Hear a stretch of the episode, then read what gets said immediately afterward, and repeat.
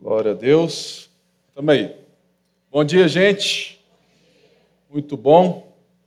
Infelizmente ou não, né, toda igreja só funciona com aviso. Então, fique bem calmo, tranquilo, dá uma respirada, assim, nossa, que tanto de aviso. E nós vamos e temos que ser melhores nisso também, né?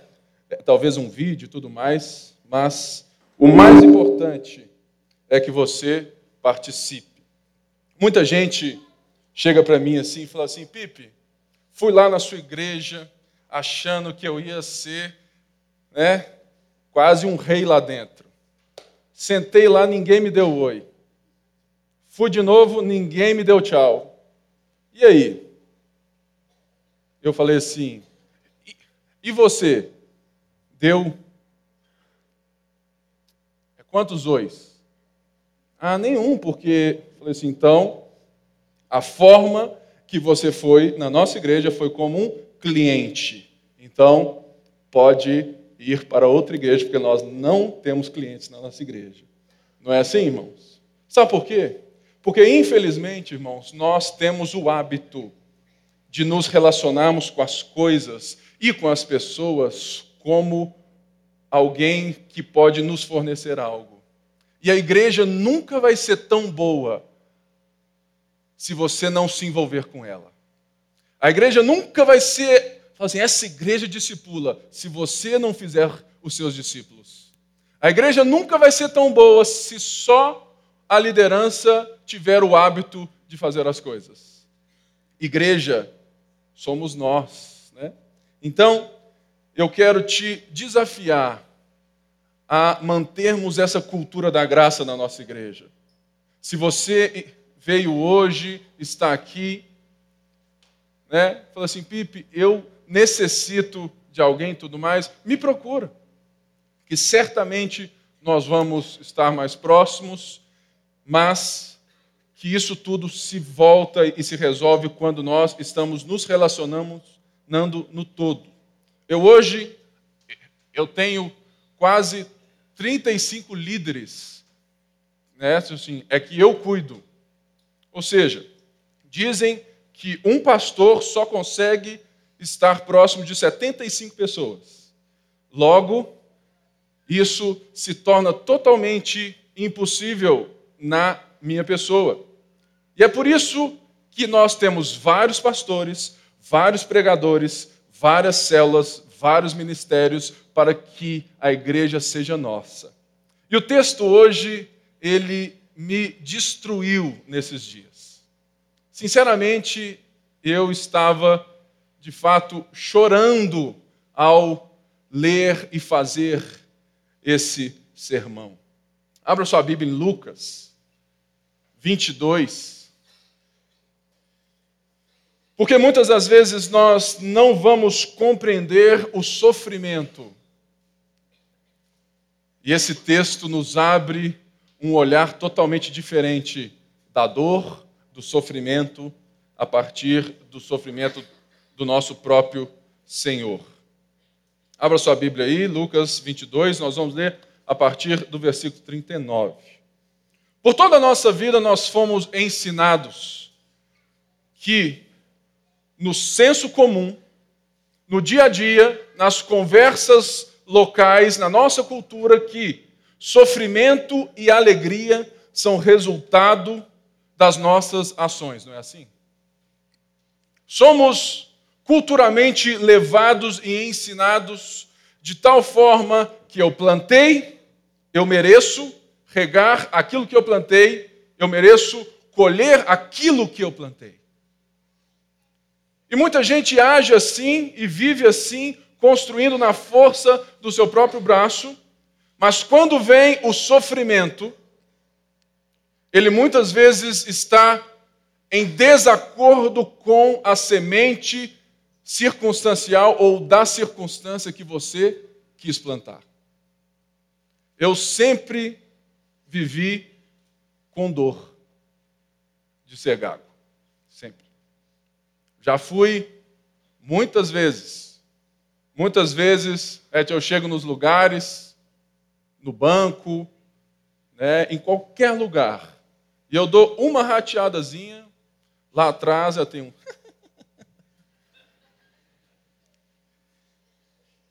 Muitas vezes eu já não tive a oportunidade de emprego porque eu não tinha capacidade de me expressar em uma entrevista. Por mais ou por melhor que fosse o meu nome e currículo, eu sempre fui carta fora do baralho na primeira entrevista. Por quê? Porque eu não sei o que? Me comunicar. Não é algo natural meu. Isso aqui hoje, irmãos, é um exercício de graça que você não faz ideia. Todo dia eu sofro antes de subir nesse lugar. Mas esse texto me trouxe um alento. Porque, irmãos,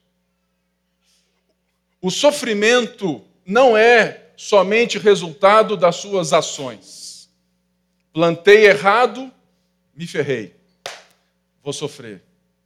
O sofrimento é primeiramente causa de uma humanidade caída que vai sofrer, não importa quão bom você seja.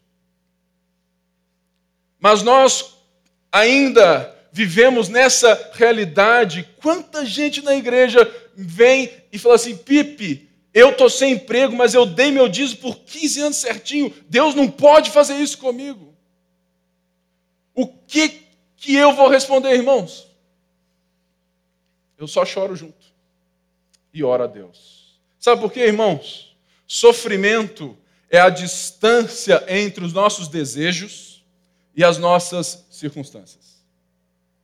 A partir do momento que eu desejo algo, começo a merecer, a buscar merecer algo, e esse algo não acontece, surge o que? O sofrimento. Quando eu dou sorte, ou vem uma bençãozinha, eu planto e tudo mais, e acontece a circunstância. Opa, eu consegui. Ou seja, é uma visão de mundo totalmente voltada para o mérito e para que você consiga lidar com o seu sofrimento, felicidade, alegria, vitória, derrota por si mesmo, não é verdade? E o mundo é assim. É uma visão de mundo totalmente centrada em, em nós mesmos e que muitas vezes é adaptada pela religião, tendo Deus como um impulsionador desse, dessa realidade pessoal do seu desejo. Nós estamos aqui como Lagoinha, Mineirão, justamente para te mostrar que você colhe o que você também não plantou. E que muitas vezes a dor vem, o sofrimento virá, mas existe nesse texto o clímax, uma resposta muito maior de uma de uma causa e de um problema muito maior do que apenas uma semente que não deu certo. O que veremos nesse texto de hoje é, primeiramente, um Deus que sofre.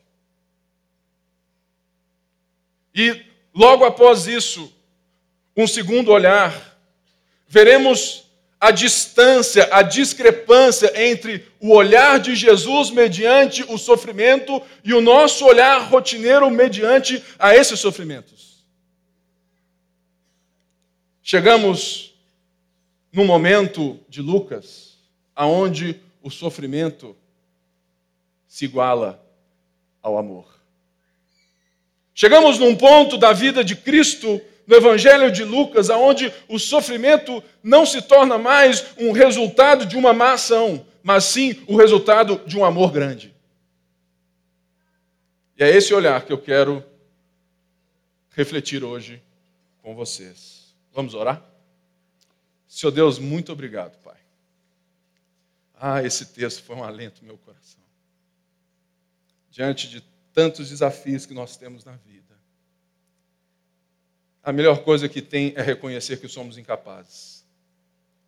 Incapazes, Pai, porque nós recebemos a tua graça que nos torna capazes diante do teu chamado, da tua vocação.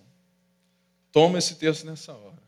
me dá habilidade, unção, sabedoria para expô-lo com fidelidade e que cada vida aqui possa estar mais próxima do Senhor quando eu terminar. Em nome de Jesus eu oro. Amém.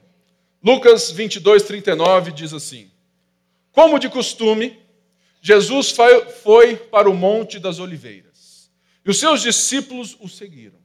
Chegando ao lugar, ele lhes disse: Orem para que vocês não caiam em tentação.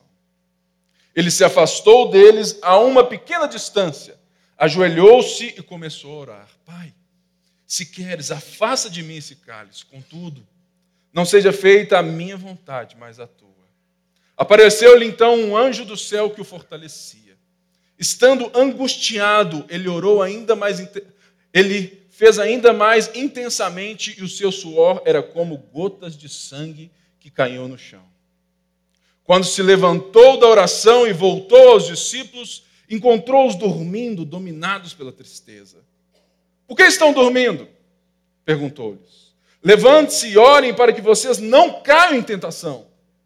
Enquanto ele ainda falava, apareceu uma multidão conduzida por Judas, um dos doze. Então se aproximou de Jesus para saudá-lo com um beijo. Mas Jesus lhe perguntou: Judas, com um beijo você está traindo o filho do homem? Ao verem o que ia acontecer, os, aqueles que estavam com Jesus lhe disseram: Senhor, atacaremos com espadas? E um deles feriu o servo do sumo sacerdote, decepando-lhe a orelha direita. Jesus, porém, respondeu: Basta. E tocando na orelha do homem, ele o curou. Então Jesus disse aos chefes dos sacerdotes, aos oficiais da guarda do templo e aos líderes religiosos que tinham vindo procurá-lo: Estou eu chefiando alguma rebelião para que vocês tenham vindo com espadas e varas?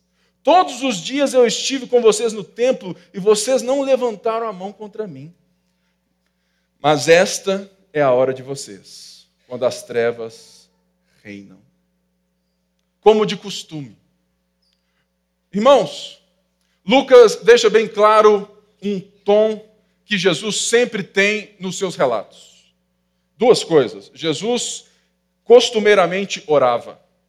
Ou seja, como de costume, Jesus estava indo para um lugar de oração.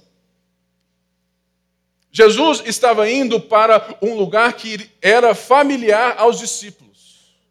E isso faz muito sentido, justamente porque o texto não diz que quando Jesus estava na ceia, ele disse aonde iria. E Judas acerta aonde Jesus está, não é verdade? O outro costume na Páscoa era o povo judeu ficar acordado até tarde da noite para falar sobre a redenção divina de Israel. Era Páscoa.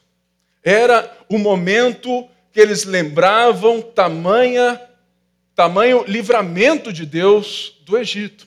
Então era costume que eles ficassem acordados por mais tempo para rememorar, relembrar tão grande salvação.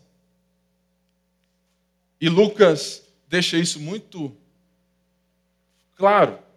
Jesus foi para o Monte das Oliveiras e os seus discípulos o seguiram. Chegando ao lugar, ele lhes disse: Orem para que vocês não caiam em tentação.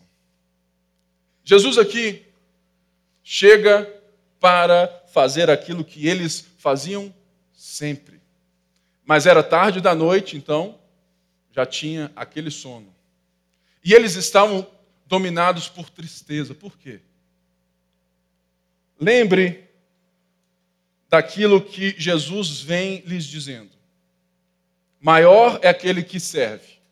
Puxa vida, eu estava achando que eu ia bombar com Jesus em Israel. O filho do homem será entregue e será morto. Puxa vida. A nossa expectativa como judeus era de um reinado forte, de um rei que viria para desbaratar o império romano e assumir todas as coisas. Ou seja, o discurso de Jesus estava diferente do desejo dos discípulos. E é por isso que eles foram dominados pela tristeza, e eles não conseguiram orar. E é nessa nesse ponto na oração que todo o texto vai se desenrolar. Uns não oraram, dominados por toda tristeza. Jesus diz: orem para que vocês não caiam em tentação. Que tentação?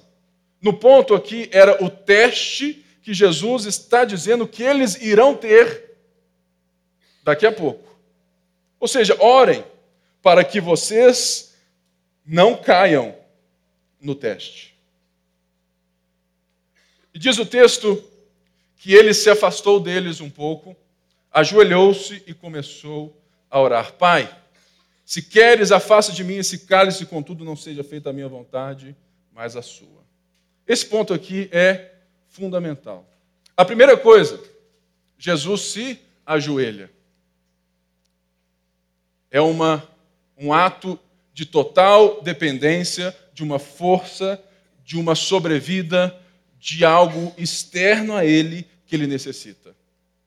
A primeira coisa que eu e você temos que ter certeza é que a oração, ela só começa quando você se rende totalmente a ponto de estar de joelhos, para que Deus tenha o seu coração na sua mão.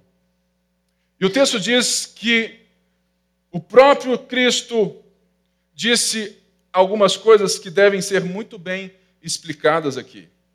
Afasta de mim esse cálice. O cálice na Bíblia, ele tem essa ideia de ira. O cálice da ira de Deus será derramado sobre todo o pecado. É por isso que quando nós estamos aqui e vamos falar assim: olha, todo aquele que não crê no Senhor Jesus Cristo e recebe o perdão dos pecados já está condenado. Por quê? Porque Deus está, vai derramar a sua ira sobre todo o pecado. E pensa bem, Jesus estava tomando esse cálice. Muita gente acha que Cristo morreu para pagar um preço ao diabo. Isso é mentira. Jesus paga o preço pelo pecado e ele paga ao próprio Deus. Por quê? Porque quando ele toma sobre si o pecado, ele se torna o próprio pecado. Ou seja, Cristo recebeu a ira que estava apontada para nós, ele recebeu sobre si. Ou seja, esse momento é um momento diferente da história de Jesus. E o que mais me toca é justamente entender o que Jesus estava vivendo. Jesus estava sofrendo. Por quê? não por ser fraco, não por estar talvez tentado de não viver aquilo, mas Jesus estava sofrendo, porque agora Jesus estava orando ao Pai. E antes, as respostas de Jesus, quando o Pai, né, nesse relacionamento, eram respostas de um relacionamento amoroso, ligado, de paz. Agora, Jesus ora ao Pai e ele começa a sentir e a tomar o peso que na cruz ele consuma. Ele começa a ver o preço, o tamanho do estrago que o pecado fez. Porque se ele está se colocando como o Salvador, como o Redentor, ele leva sobre si Jesus ora, Pai, se possível, passe de mim esse cálice, não porque ele se sente fraco, mas porque ele nunca viveu, por um segundo da sua história, um relacionamento distante de algo que é fundamental para ele. Jesus sofre justamente porque ele nunca viveu sozinho, sem o Pai. O sofrimento de Jesus é diferente do nosso. É um sofrimento de amor tão grande que nós precisamos entender. Quando Jesus fala, se possível, passa de mim, mas seja feita a sua vontade. É porque no jardim do Éden, nós dissemos em Adão: seja feita a minha vontade. E agora, no suor do nosso rosto, no nosso mérito, nós estamos aqui tentando fazer o quê? A nossa vontade. E vem o próprio Deus, Jesus, o Filho do homem, e ele diz diferente. Para que eu e você hoje estivéssemos capazes de desfrutar do mesmo relacionamento que, que ele tinha com o Pai até então. Sabe, irmãos, a coisa mais linda é perceber que muitas vezes, e na Bíblia e na história de Deus, o sofrimento começa por um sinal de amor. Aí você fala assim, e essa história de Deus justo e Deus bom? Irmãos, eu amo muito meu filho, certamente. Se eu ver qualquer um aqui qualquer um, tendo qualquer reação estranha com o meu filho, o que, que eu vou fazer? Pense num Deus que fez céus e terra. E o homem busca e fala assim: Deus, a partir de agora eu vou dominar o seu mundo.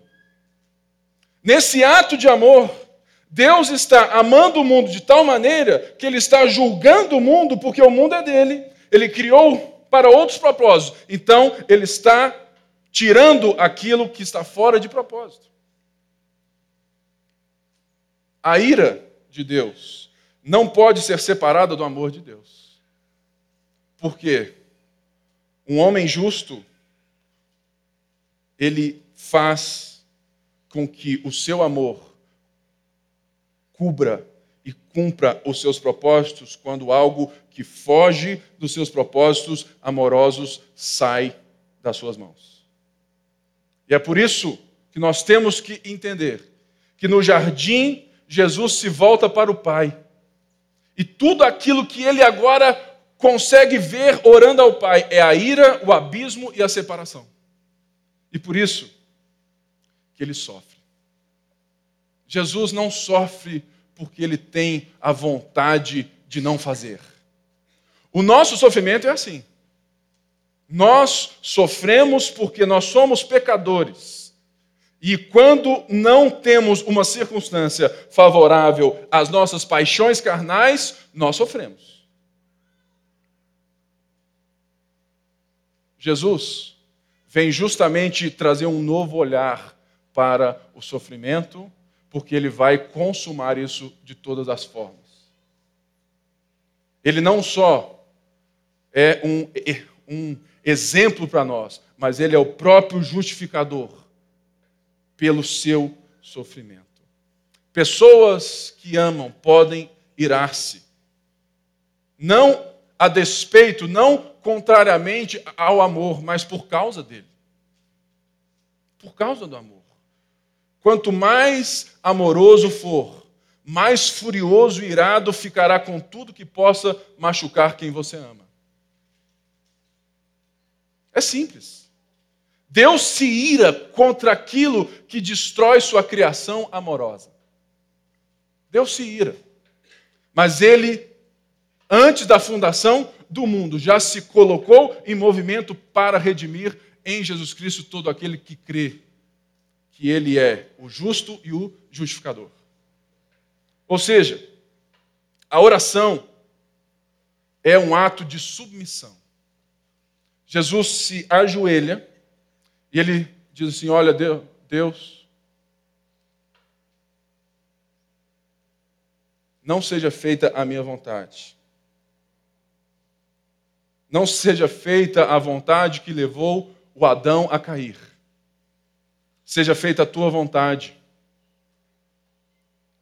para que abram-se as portas de salvação para aqueles que quiseram fazer as suas próprias vontades no momento da tentação.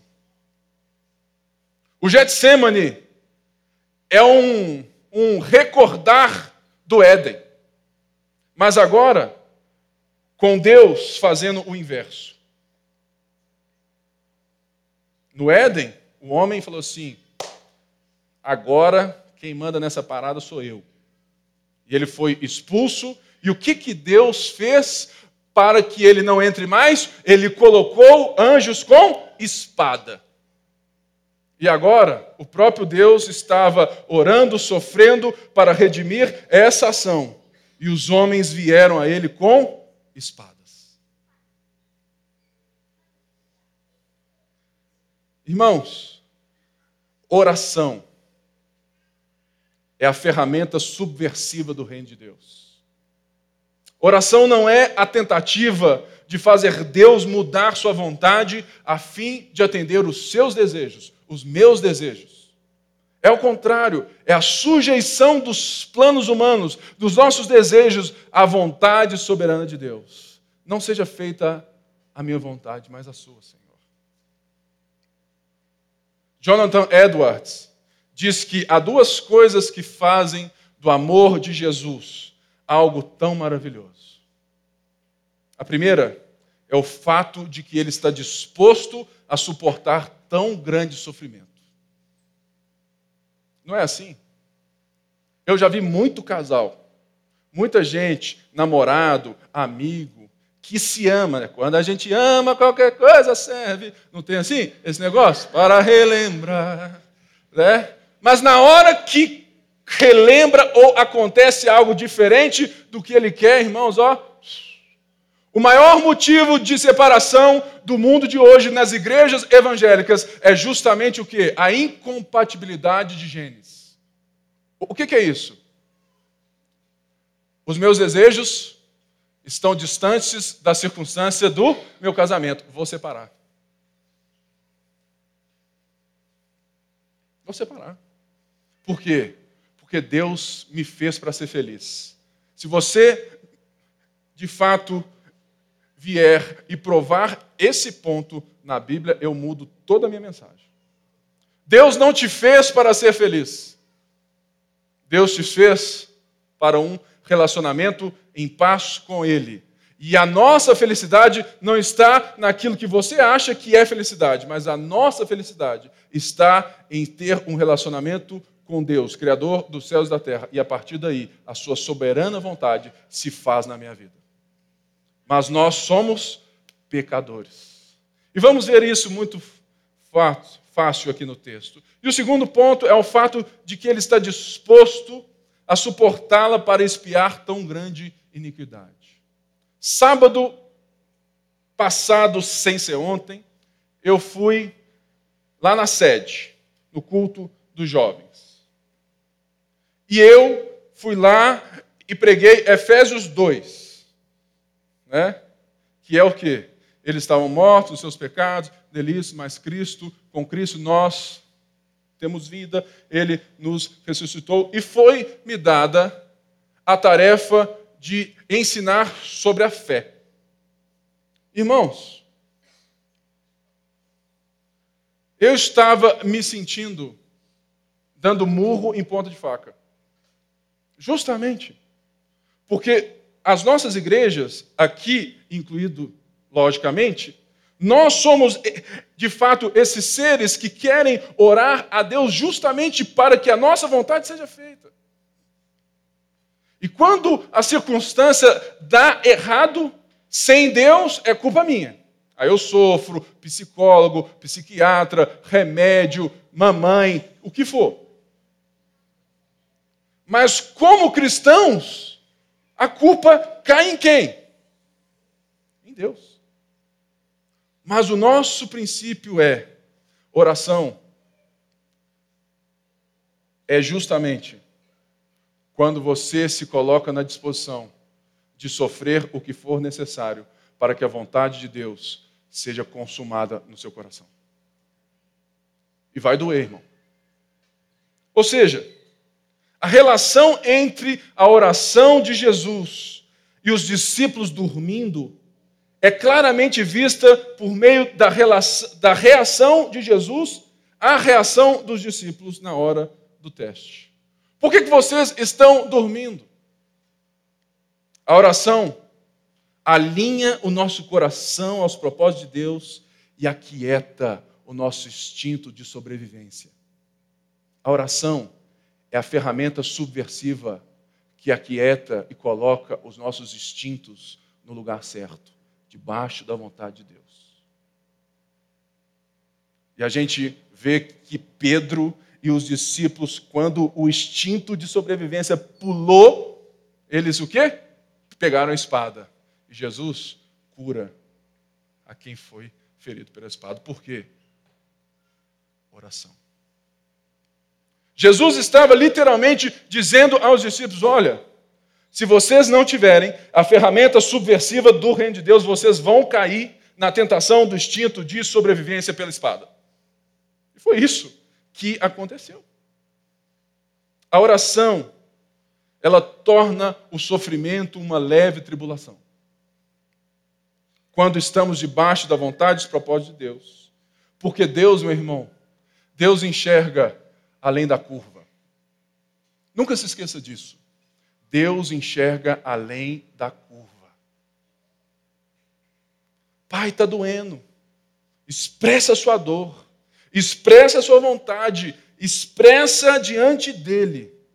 Mas tenha certeza que Deus enxerga um mapa e não somente a curvinha do GPS. Vira à direita, você vira à direita. Não, irmãos, Deus vê todo o mapa. Diferente de nós. Portanto, nós necessitamos de quê? De constância na oração, para que, o, para que o nosso caminho não seja ditado pelo desejo do nosso ego e sim pela vontade de Deus para nós. Todos nós temos uma vocação em Deus, mas ela só se torna real quando os, os nossos joelhos tocam a terra. Você pode ser assim, top. Você só vai ser relevante para Deus se você se ajoelhar diante dele e reconhecer que você é incapaz de ser top pelos seus próprios méritos seja feita a sua vontade.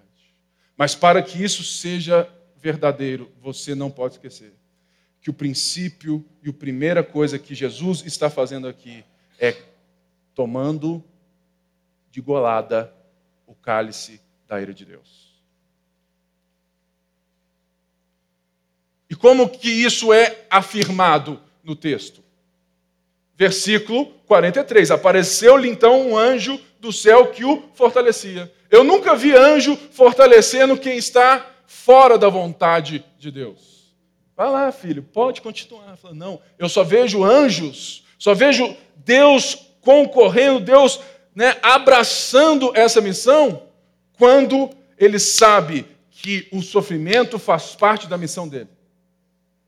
Ou seja, irmãos, muitas das vezes nós temos que ter a certeza de que, por mais que o coração esteja doendo, por mais que a circunstância seja diferente da nossa, do nosso desejo, Deus não somente nos leva no momento, mas Deus nos dá força, fortalecimento, seja por meio do seu espírito, por meio de amigos irmãos ou por meio dos anjos. os anjos o fortaleciam. E diz o texto: estando angustiado, ele orou ainda mais intensamente e o seu suor era como gotas de sangue. Morrison diz que toda vida tem seu Getsemane. E todo Getsemane tem seu anjo. Sabe por quê, irmãos? Todo mundo aqui é exposto a esses jardins de decisões a todo momento. Mas não se esqueça todo jardim, toda decisão tem o fortalecimento de Deus para que você cumpra e deixe que a vontade dele seja feita. E Jesus aqui sua como gotas de sangue. Por quê? A violência, a comoção de Jesus era tamanha que os seus vasos, que o corpo estava respondendo de tal maneira, de, de tamanho sofrimento, de tamanha angústia. Pensa, irmãos, Jesus está levando sobre si algo que ele não conhecia. Ele nunca tinha experimentado qualquer pecado, mas ele se tornou pecado por nós. Por isso que Lucas, médico, dá essa ênfase tão, tão forte. E agora que a coisa se consuma. Quando se levantou da oração e voltou aos seus discípulos, encontrou-os dormindo, dominados pela tristeza. Por que estão dormindo? perguntou-lhes. Levanta-se e orem para que vocês não caiam em tentação. Enquanto ele ainda falava, apareceu uma multidão conduzida por Jesus, por Judas, um dos doze. Este se aproximou de Jesus para saudá-lo com um beijo, mas Jesus lhe perguntou: Judas, com um beijo você está traindo o filho do homem. Dominados pela tristeza, lembrando, porque a incapacidade que eles tinham, que eles estavam de conseguir responder às circunstâncias que eram diversas, do, que eram contrárias ao seu desejo. Muita gente acha que Pedro, Paulo, né, João, Tiago eram assim super crentes. Eles eram comuns como eu e você. E eles estavam ali dominados pela tristeza, porque o, o desejo deles era que Jesus não passasse por aquilo ali. E eles estavam dispostos a tudo, a ponto de Pedro vir e falar assim: Olha, eu vou com o Senhor até a morte. Aí falou assim: Ô oh, queridão, ainda hoje você vai me negar três vezes.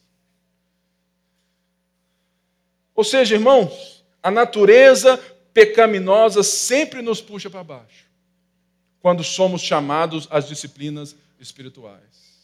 Nossa natureza do pecado não quer que estabeleçamos nossos desejos a partir de Deus, mas sim das nossas paixões egoístas. Aí se eu falo assim, Pipe, eu amo ler a Bíblia.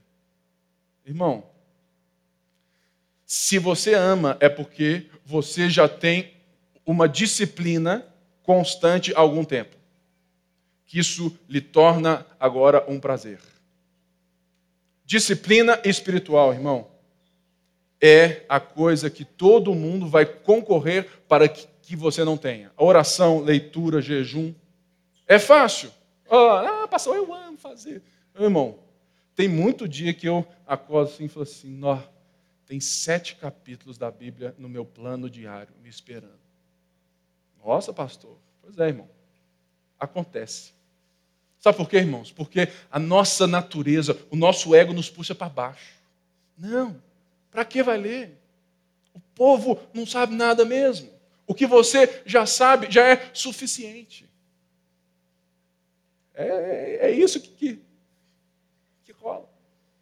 Não precisa não, não ler, ficar lendo stand de livro. Para quê? O povo, o povo não quer isso, não. O povo quer pão e circo. O povo quer show gospel. Para quê? Essas são as minhas tentações. Falou assim: ah, e vai rolar a festa, então vamos todo mundo junto. Vamos entrar no barco aí. Não, irmãos. Eu me coloco nessa oração. E muitas vezes, quando você está iniciando uma disciplina de oração, de jejum, é um sofrimento. Toca o celular, sua sogra liga, seu filho chora, é assim mesmo. O que, é isso, gente? Dá fome. Porque, irmãos, entendam algo que é supremo. Todo prazer eterno começa com disciplina. Todo prazer eterno começa com disciplina. Se você quer uma vida relevante diante de Deus, disciplina, constância. Por quê? nós estamos sendo puxados para baixo. Gálatas 5. Carne e espírito. Ou seja, esse teste que estava diante dos discípulos é a coisa mais linda que o próprio Jesus vai passar. Enquanto ele ainda falava. Não, essa parte eu já li. Ou seja, vem um tanto de gente Gente, lembre-se, era Páscoa. Na Páscoa, os soldados romanos estavam atentos para qualquer surgimento de uma rebeldia. Por isso que, quando Judas leva a galera, tem gente de todo tipo, soldado, tem tudo, Por quê? Porque era Páscoa, eles estavam atentos. E é muito estranho, né? Porque eles estavam com tochas e lanternas para buscar a luz do mundo. É hilário. É hilário, irmãos. Como que nós queremos trazer luz àquilo que deveria nos iluminar. Ou seja, eles tinham certeza que aquele momento era crucial. E Judas faz isso com um beijo. Um beijo é um afeto íntimo entre membros de família, amigos ou de honra de um discípulo ao, seu mestre. O problema de Judas era o mesmo problema de todos nós pecadores: a tomada de poder pela força.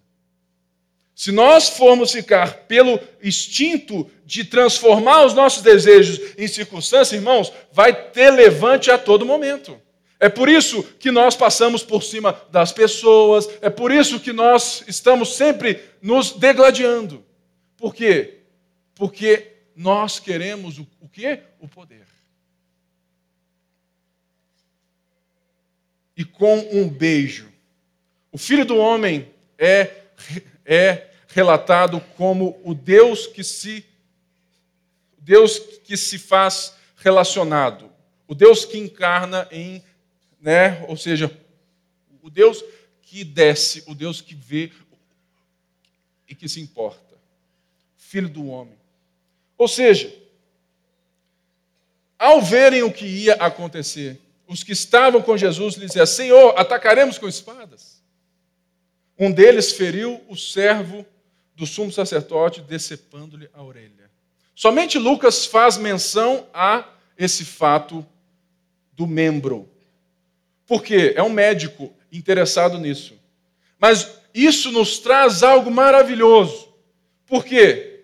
Porque, irmãos, os discípulos que estavam dormindo, na hora do vamos ver, na hora do discurso se tornar prática, eles que antes ficava assim, nós somos de Jesus, nós somos a favor da paz, da justiça, mas no primeiro desafio que veio, eles buscam o quê? A espada. Senhor, vamos pela espada? E Pedro vai lá e lap, arranca um nate da orelha do cara. Ou seja, olha a resposta dos discípulos ao, ao teste. Mas olha a resposta de Jesus. Além de orar a Deus para que seja feita a sua vontade. Olha aqui, versículo 51. Ele diz: Jesus, porém, respondeu: Basta. E tocando na orelha do homem, ele o curou. Então Jesus disse aos chefes dos sacerdotes, aos oficiais da guarda, aos líderes religiosos que tinham vindo o procurar: Estou eu chefiando alguma rebelião para que vocês tenham vindo com espadas e varas? Irmãos, o que mais me, me, me move nesse texto é a capacidade de Jesus de manter a sua missão em meio ao caos. Ele estava suando como sangue, prestes a ser entregue à morte. Ele se submete a Deus e ele cura o seu inimigo. Ô irmão, Pensa, pensa nessa cena. O pau quebrando, todo mundo, e os discípulos já assim, no Hadouken, tudo mais, e fazendo até tudo mais, e ele lá, curando o inimigo. É o que eu falo, irmãos, quando nós estamos alinhados à vontade de Deus, a circunstância, ela dá um pausa para que você decida a vontade de Deus e dá play de volta. O que Jesus faz é aquilo que eu digo, que nós crentes temos que ser como o beija-flor, como o Dadá ou como o Michael Jordan, irmãos. Que para no ar. Ou seja, é a nossa capacidade de discernir as circunstâncias sem que, as, sem que elas nos afetem de tal modo que o instinto vai nos levar a uma resposta. Mas não. Mas como, como que nós vamos ter isso? Oração. Submissão a Deus. Por quê? Porque Jesus, como de costume, orava ao Pai. Irmãos, esse é forte demais. Pensar que Jesus curou o seu inimigo no meio de um momento de tamanha tensão e caos. Eu. E, e, assim. Eu fico pensando eu, né? E já teria dado soco, voadora, e já teria né, tudo. Barrigada, sei lá o que eu ia fazer. Eu ia dar um jeito. Mas eu não ia curar o meu inimigo. Irmãos, e Jesus vem e pergunta assim: engraçado, né? Eu estava o tempo todo no templo, vocês não fizeram nada. Mas eles fazem as coisas na calada da noite. Assim é o nosso coração, irmãos. Na frente dos homens, na frente da igreja, é todo mundo como Jesus. Pipe, hoje eu dei o play nas circunstâncias, aleluia. Irmãos, o momento do teste não irá acontecer na luz do dia no templo. O momento do teste acontece nas caladas da noite. Cuidado para que você não pegue na espada, mas que você se ajoelhe diante da vontade de Deus. A tribulação, o sofrimento para nós cristãos pode se tornar uma leve angústia. Porque para o crente, o sofrimento, a circunstância é uma forma de forjar o seu caráter. E para o não crente, é justamente o resultado dos seus méritos. Ter Jesus, então, irmãos, aqui é importante nós entendemos que Jesus não é somente um, um bom exemplo, mas ele é o Deus que sofre por nós e que vai nos dar vida nos próximos capítulos. Portanto, eu fecho hoje com essa ideia, com esse olhar. Nós temos que ter a capacidade de sermos como Jesus, de colocarmos os outros em primeiro lugar, antes de nós mesmos. Ter Jesus apenas como exemplo, como modelo, acabará com você. Porque você nunca vai ser capaz de estar o que? À altura dele. Lembra, desejo, distância e circunstância. Se Jesus é um alvo para ser atingido, meu irmão, você vai se dar mal. Mas se Jesus é o justificador, o meio para o qual você vive, você está na graça de Deus e você vai chegar lá. Por quê? Porque nós temos Jesus Cristo como Cordeiro de Deus. Amém? Fique de pé no seu lugar.